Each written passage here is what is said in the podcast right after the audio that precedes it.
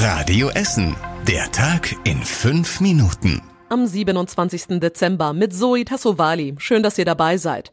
In wenigen Tagen verabschieden wir das Jahr 2022. Sportlich gesehen war es ein erfolgreiches Jahr für uns hier in Essen, denn unter anderem ist der RWE zurück in der dritten Liga.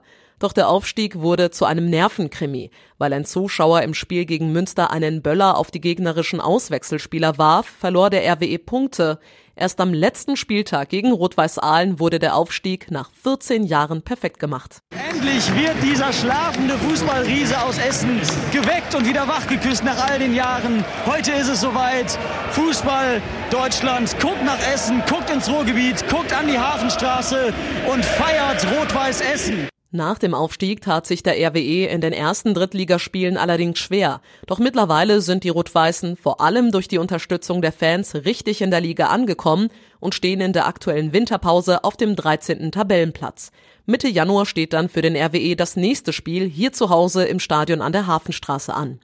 In diesem Jahr standen aber auch viele Sportarten im Mittelpunkt, über die sonst hier bei Radio Essen seltener berichtet wird.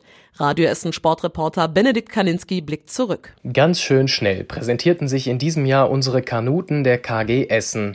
Bei der WM in Kanada gab es gleich zwei Medaillen. Caroline Aft und Tobias Schulz sicherten sich Bronze im Mix Zweier über 500 Meter. Max Rentschmidt wurde im Kajak-Vierer Vize-Weltmeister und zwei Wochen später Europameister bei der Kanu-Europameisterschaft in München. Die beiden Tennisasse Tatjana Maria und Jule Niemeyer vom TC Bredeney erreichten das Viertelfinale von Wimbledon der bisher größte Erfolg in beiden Karrieren. Außerdem war Nicole Schott für den Essener Jugend-Eiskunstlaufverein bei den Olympischen Spielen in Peking. Der Bau des neuen Königshofs am Willy-Brandt-Platz hier in Essen geht planmäßig voran. Die neue Fassade soll schon bis zum Ende der Woche fertiggestellt werden, heißt es von der Körfergruppe auf Radio Essen Nachfrage. Alles, was draußen gebaut werden musste, ging schnell, es gab keine Probleme mit dem Wetter und man liegt im Zeitplan, sagt Michael Glut, einer der Geschäftsführer der Körfergruppe. Ein Teil der neuen Fassade kann allerdings erst in ein paar Monaten fertiggestellt werden. Bis dahin stehen vor allem Arbeiten im Inneren des neuen Königshofs an. Der Königshof soll dann Anfang 2024 eröffnen. Forscher aus Essen werden weltweit besonders oft zitiert. Das zeigt ein bekanntes Forschungsranking. Dabei werden vor allem vier Medizinwissenschaftler der Uni Duisburg-Essen häufig zitiert. Sie beschäftigen sich zum Beispiel mit der Herzinfarktforschung oder mit dem Thema Schlaganfälle. Insgesamt umfasst die Liste fast 7000 Wissenschaftler aus 69 Ländern. Das sei eine Würdigung der Spitzenforschung Made in Essen, sagt der Dekan der medizinischen Fakultät hier bei uns in Essen. In Überruhr haben falsche Polizisten eine Rentnerin betrogen und dabei mehrere tausend Euro erbeutet.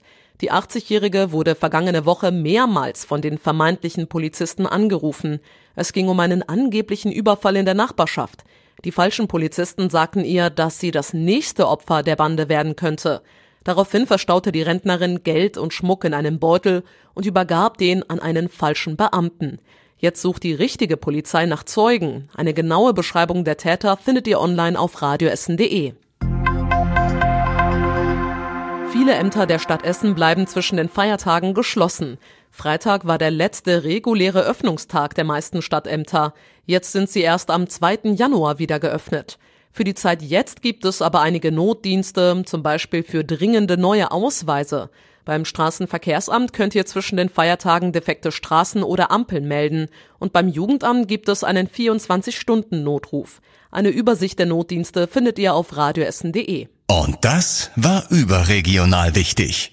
Die Ampelregierung streitet darüber, ob die letzten Corona-Maßnahmen bald wegfallen sollen. Hintergrund sind Aussagen von Virologen, dass die Pandemie vorbei sei.